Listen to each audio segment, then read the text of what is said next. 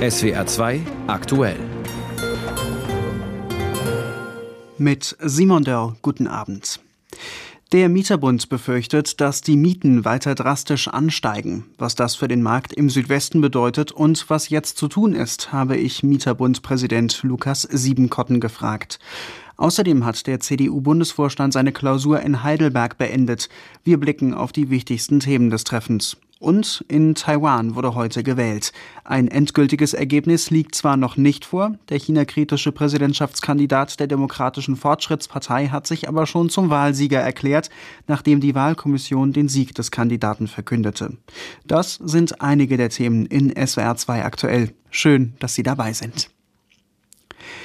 Teure Materialien, zu viel Bürokratie, nicht genug Platz zum Bauen. Das sind ja nur einige der Probleme, vor denen die Baubranche in Deutschland gerade steht.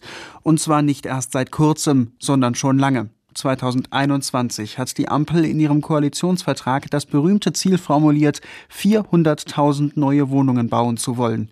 Für Bundesbauministerin Geiwitz ging es darum, bezahlbares und klimagerechtes Wohnen in einem lebenswerten Umfeld zu schaffen, wie sie sagte.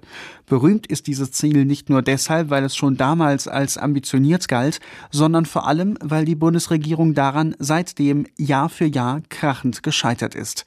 Das IFO-Institut schätzt, dass in diesem Jahr nur nur 225.000 neue Wohnungen fertig werden. Und der Mieterbund befürchtet drastische Anstiege bei den Mieten. Ich habe vor der Sendung mit Mieterbund-Präsident Lukas Siebenkotten gesprochen. Bezahlbares, klimagerechtes Wohnen in einem lebenswerten Umfeld. Wie weit sind wir davon denn aktuell entfernt?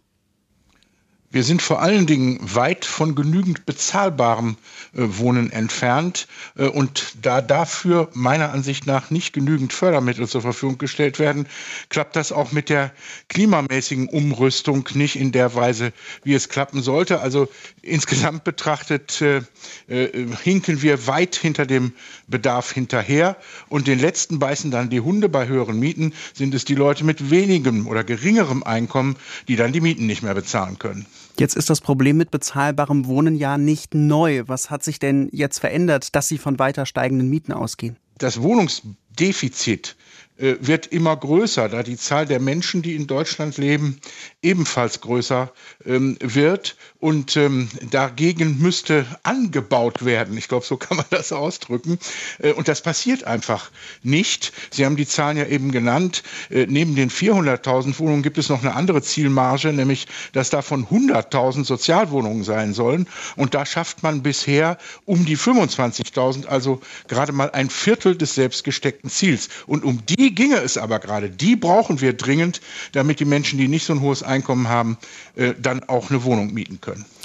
Jetzt fordern Sie die Bundesregierung da ja erneut zum Handeln auf. Schaffung bezahlbaren Wohnraums soll er ganz oben auf die Prioritätenliste. Was soll denn da von einer Bundesregierung kommen, die sich bisher zwar ein Ziel in diesem Bereich gesteckt, das aber nie erreicht hat? Wir können von dieser Bundesregierung nur erwarten, äh, dass sie genügend finanzielle Mittel zur Verfügung stellt, um äh, den Bau bezahlbaren Wohnraums zu unterstützen und äh, anzureizen. Das machen Investoren nur dann, wenn sie den Eindruck haben, dass sie dabei auch was verdienen können. So ist das in der Marktwirtschaft. In früheren Jahrzehnten hat man sowas durchaus hingekriegt mit entsprechenden Fördermitteln. Und wenn genügend Fördermittel zur Verfügung stehen und gleichzeitig die Wohnbaurichtlinien äh, der Bundesländer nicht bei 16 Ländern 16 mal unterschiedlich aussehen, äh, sondern man eine gewisse Einheitlichkeit hinkriegt, dann wäre das schon ein Schritt in die richtige Richtung. Jetzt befinden wir uns ja aktuell in einer Zeit, in der viel über den Haushalt in Deutschland diskutiert wird. Erhoffen Sie sich denn da, dass da auch wirklich was bei rumkommt dann? Ich erhoffe mir, dass die Bundesregierung endlich erkennt, äh, dass man äh, den Bereich des Wohnens nicht nur priorisieren muss, indem man das verbal von sich gibt, sondern dass man auch tatsächlich was tun muss.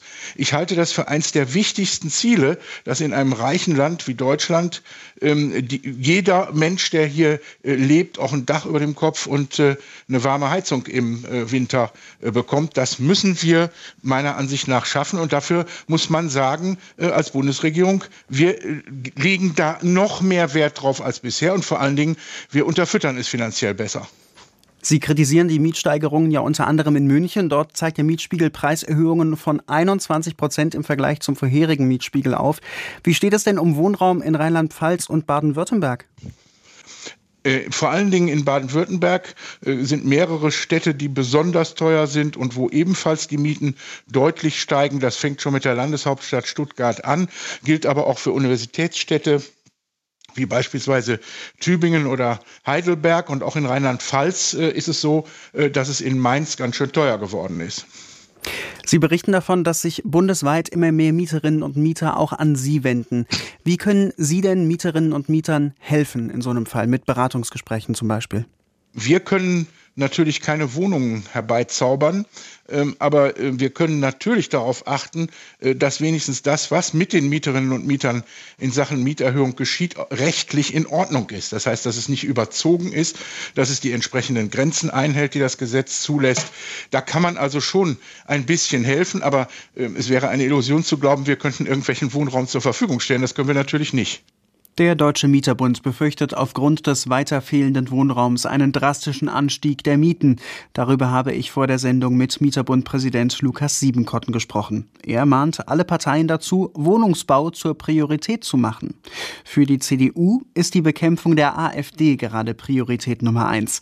Der Bundesvorstand hat in Heidelberg den Entwurf für ein neues Grundsatzprogramm beschlossen. Endgültig absegnen soll das Programm ein Parteitag im Mai. Das Programm ist die Vorbereitung auf das Wahljahr 2024. Iris Volk berichtet. Vor kurzem hatte Friedrich Merz noch die Grünen als Hauptgegner ausgemacht. Doch vor den anstehenden Wahlen nimmt der CDU-Parteichef eine andere Partei stärker in den Fokus. Wir werden in diese Wahlen gehen mit einer sehr klaren, sehr harten Auseinandersetzung, insbesondere gegen die AfD. Alle demokratischen Parteien der politischen Mitte haben die Aufgabe, sich mit dieser Partei jetzt sehr hart auseinanderzusetzen. Ich erwarte das auch von der SPD, von der FDP und den Grünen, dass sie das tun. Merz plädiert für mehr Zusammenarbeit der Parteien der Mitte. Die AfD will er inhaltlich stellen, in der Europa- und Außenpolitik und vor allem in der Wirtschaftspolitik. Viele Mittelständler hätten Sympathien für die Partei am rechten Rand, glaubt Merz. Ich höre das auf Kammerversammlungen, auf äh, äh, verschiedensten äh, Veranstaltungen. Ich werde, wir werden diesen Unternehmerinnen und Unternehmern, diesen Mittelständlern in Deutschland sagen, schaut bitte genau hin, wen ihr da möglicherweise wählt. Das ist eine Partei, die nur auf der Basis des Populismus Ressentiments schürt und die in diesem Land keinen Beitrag zur konstruktiven Lösung unserer Probleme hat. Ein Parteiverbot schließt Merz als letztes mögliches Mittel nicht aus. Doch lieber will er die AfD politisch bekämpfen. Dabei helfen soll auch das neue Grundsatzprogramm. Den Entwurf hat der Bundesvorstand in Heidelberg einstimmig beschlossen. Es gehe darum, Freiheit und Wohlstand zu erhalten, fasst Merz zusammen. Leistung muss sich lohnen. Wer arbeiten kann, soll arbeiten. Und Klimaschutz geht nur marktwirtschaftlich. So einige der Überschriften. Für Generalsekretär Carsten Linnemann ist das Programm ein Neuanfang. Wir haben 2021 die Wahl verloren, weil wir nicht mehr gut genug waren, weil wir inhaltlich nicht mehr klar waren.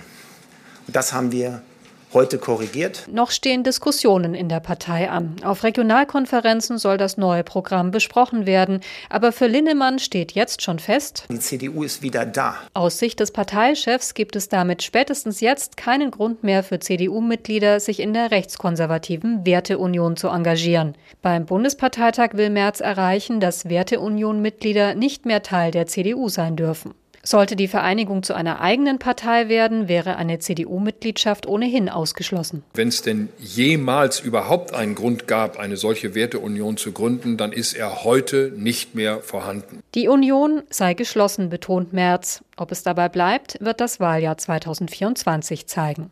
Ihres Volk berichtete. Wir schauen ans Rote Meer. In der Nacht haben die USA wieder Stellungen der Houthi-Rebellen bombardiert. Dabei soll eine Radaranlage der Organisation getroffen worden sein. Ein Houthi-Sprecher sagte dem arabischen Nachrichtensender Al Jazeera, dass es bei dem Angriff weder Schäden noch Opfer gegeben habe. Außerdem kündigte er zum wiederholten Mal Vergeltung an. Die USA greift bereits seit gestern Stellungen der Houthi aus der Luft an. In der Nacht auf Freitag hatte sich auch Großbritannien an den Angriffen beteiligt. Weil der Iran die Houthi-Rebellen unterstützt, warnte der britische Verteidigungsminister Shapps auch den Iran vor einer weiteren Eskalation. Die Houthi-Rebellen wollen Israel zu einem Ende der Gegenangriffe im Gazastreifen bewegen und greifen dazu seit längerem immer wieder Handelsschiffe im Roten Meer an, die mit Israel in Verbindung stehen sollen. Die amerikanischen Luftangriffe sind eine Reaktion darauf und jetzt wird auch in Deutschland darüber diskutiert, sich an einem Einsatz im Roten Meer zu beteiligen. Aus Berlin Philipp Brost. Deutschland prüft den Einsatz einer Fregatte im Roten Meer. Eine Entscheidung dazu ist nach Angaben des Verteidigungsministeriums aber noch nicht gefallen. Anderslautende Medienberichte will das Ministerium ausdrücklich nicht bestätigen. Auch die Vorsitzende des Verteidigungsausschusses im Bundestag, die FDP-Politikerin Strack-Zimmermann, weist auf die laufende Prüfung hin. Im Deutschlandfunk sagte sie, dass die Bundeswehr über drei geeignete Kriegsschiffe für einen Einsatz im Roten Meer verfügt. Aber nur eins davon sei aktuell aktuell einsatzbereit. Strack-Zimmermann spricht sich für eine Beteiligung der Bundeswehr zum Schutz der Seewege im Roten Meer aus. Denn als Exportnation ist Deutschland unmittelbar von den Angriffen auf Handelsschiffe betroffen. Die FDP-Politikerin rechnet damit, dass sich die EU-Außenminister am 22. Januar in Brüssel über eine europäische Militärmission verständigen werden. Dann würde sich auch klären, in welcher Form sich die Bundeswehr beteiligt. Das letzte Wort hat in Deutschland aber der Bundestag. Für den Einsatz braucht es ein politisches Mandat.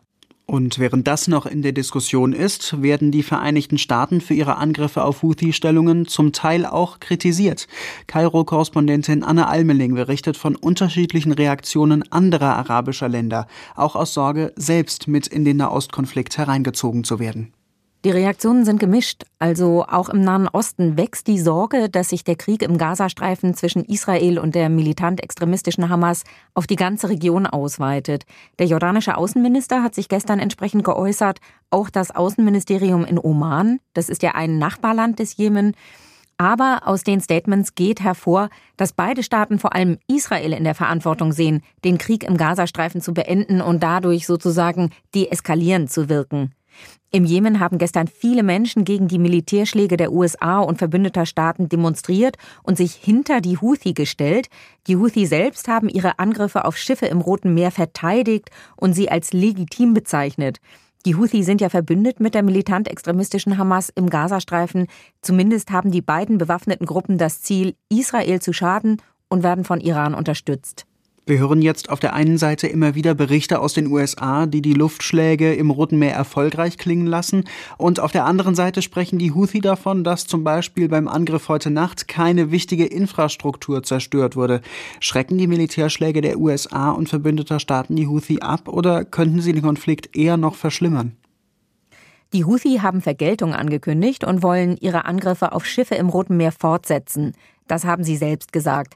Nur wenn Israel den Krieg gegen die Hamas im Gazastreifen beende, so sagen sie es, würden sie auf weitere Attacken verzichten. Es wirkt also zurzeit nicht so, als würden sie sich von den Militärschlägen irgendwie beeindrucken lassen der USA und verbündeter Staaten. Auch in der Vergangenheit haben die Houthi immer wieder bewiesen, dass sie vor allem ihre eigenen Interessen verfolgen. Es kann also gut sein, dass viele Schiffe weiterhin lange Umwege fahren müssen, um sicher ans Ziel zu gelangen. Das US-Militär und das Weiße Haus jedenfalls haben erklärt, dass sie mit einem möglichen Gegenschlag der Houthi rechnen. Was sind denn die Ziele der Houthi?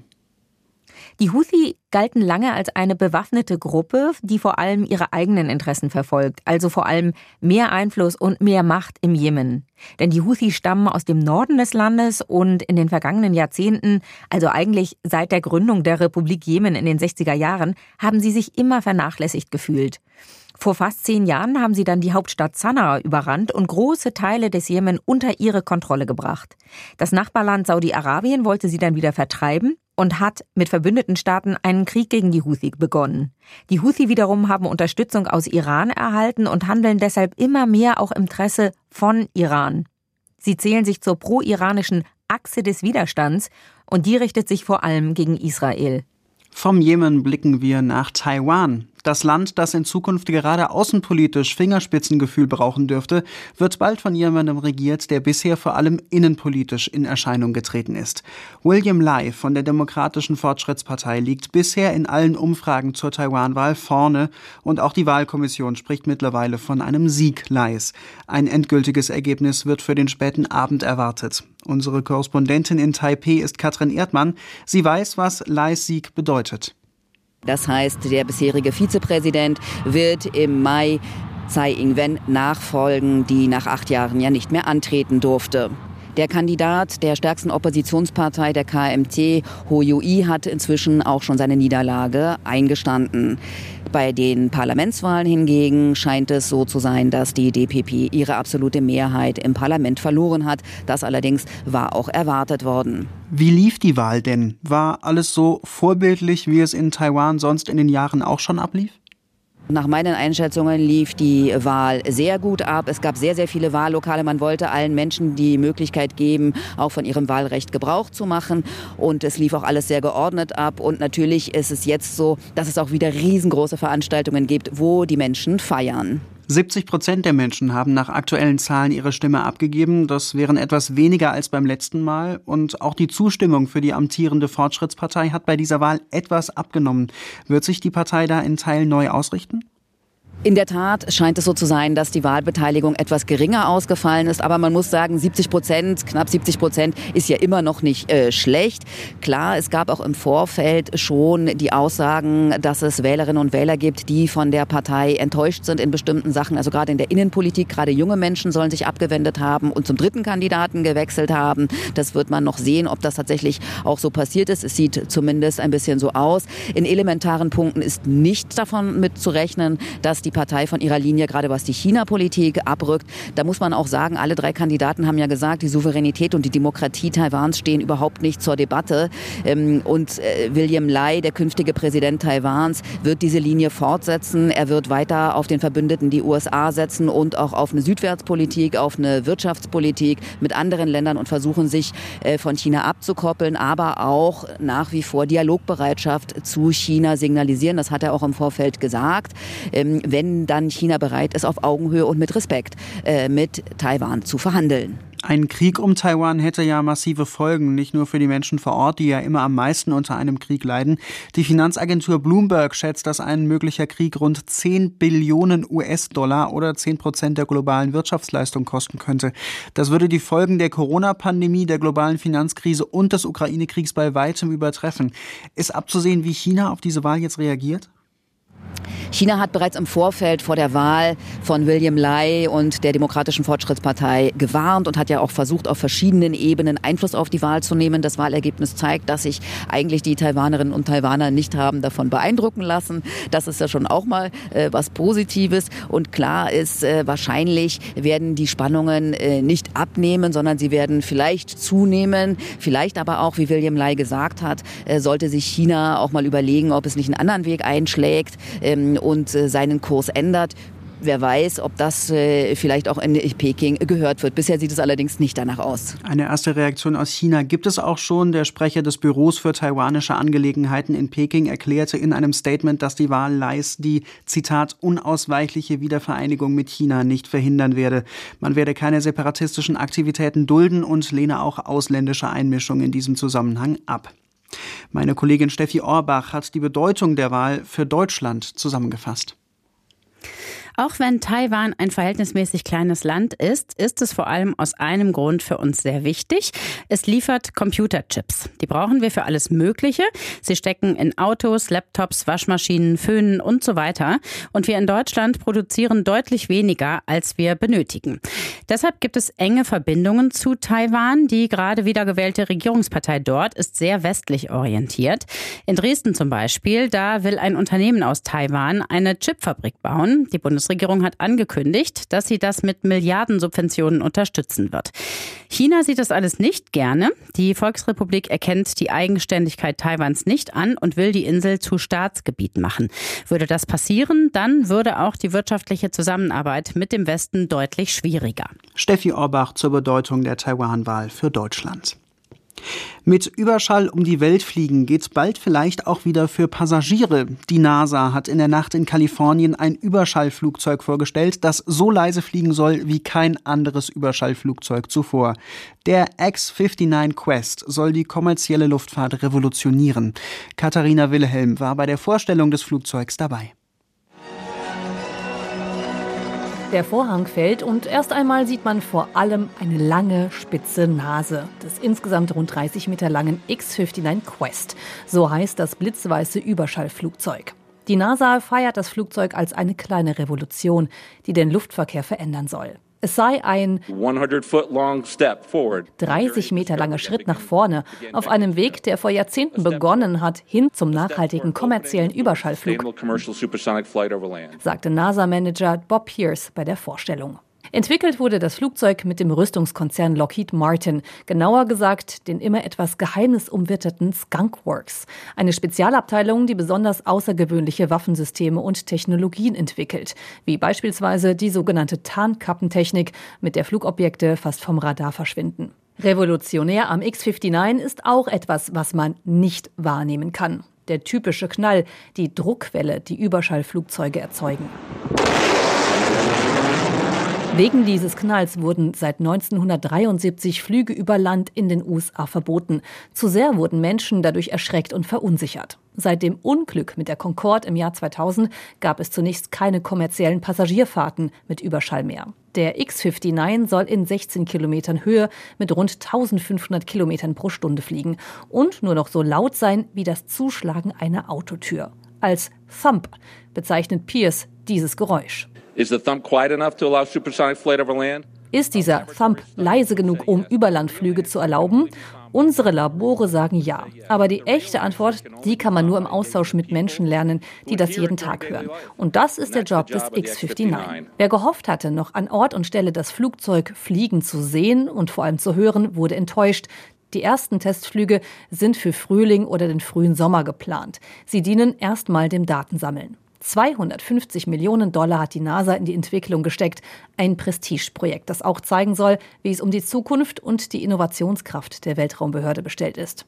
Bei der Vorstellung war man entsprechend voll des Lobes. This is really another jewel in the crown, not just of Aerospace Valley, but also a very rich history of, NASA Aeronautics. NASA-Vizechefin Pam Elroy sagte, das Flugzeug sei ein weiteres Juwel in der Krone der NASA.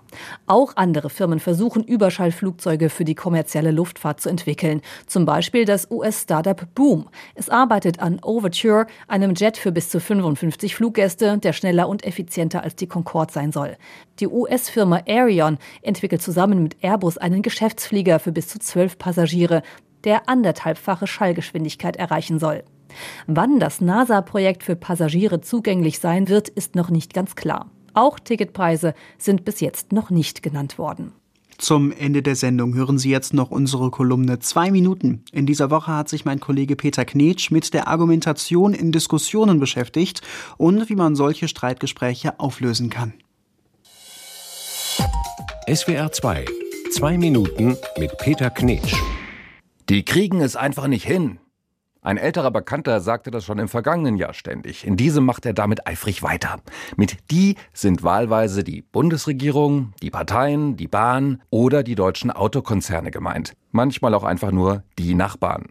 Die kriegen es einfach nicht hin. Beendet wird der Gedanke immer mit Ist doch so. Punkt. Der Punkt ist an dieser Stelle sehr wichtig. Er steht für eine Behauptung, für jede Menge Empörungsbauschaum, der jede Diskussion verklebt.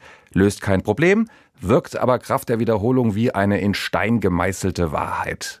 Mir ist die Wahl gestohlen worden. Punkt. Die Flüchtlinge sind an allem schuld. Punkt. Das sind doch alles Nazis. Punkt. Ein argumentatives Stoppschild. Ich habe recht und alle anderen nicht. Und damit kommt jede Diskussion an einen toten Punkt. Zeit für eine Wiederbelebung also des toten Punktes.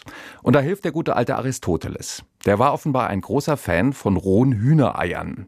Er erforschte das Eigelb, bevor er es wahrscheinlich verspeiste. In den Dottern beobachtete er kleine rote pulsierende Flecken, also die mit bloßem Auge sichtbaren Mini-Herzen der befruchteten Eier, kleine Hühnerembryonen. Diese kleinen roten Hüpfpunkte wurden zum Sinnbild für Entwicklung und Leben. Später wurde daraus bekanntlich die Metapher der springende Punkt. Dieser beschreibt das Wesentliche, eine zentrale Idee, den Kern einer Sache, das Herzstück. Der springende Punkt allein löst natürlich keine Probleme. Das Bild bringt aber womöglich ein bisschen Bewegung ins Denken, ein bisschen mehr Dynamik und Konstruktivität statt der allgegenwärtigen Blockadehaltung. Siehe Bahn, siehe Bauern, siehe Proteste, siehe, die kriegen es einfach nicht hin. Wenn mir mein älterer Bekannter demnächst wieder entgegenraunst, ist doch so, Punkt, werde ich ihn fragen. Ein Toter oder ein Springender? Auf sein Gesicht bin ich gespannt. Unsere Kolumne Zwei Minuten in dieser Woche mit Peter Knetsch.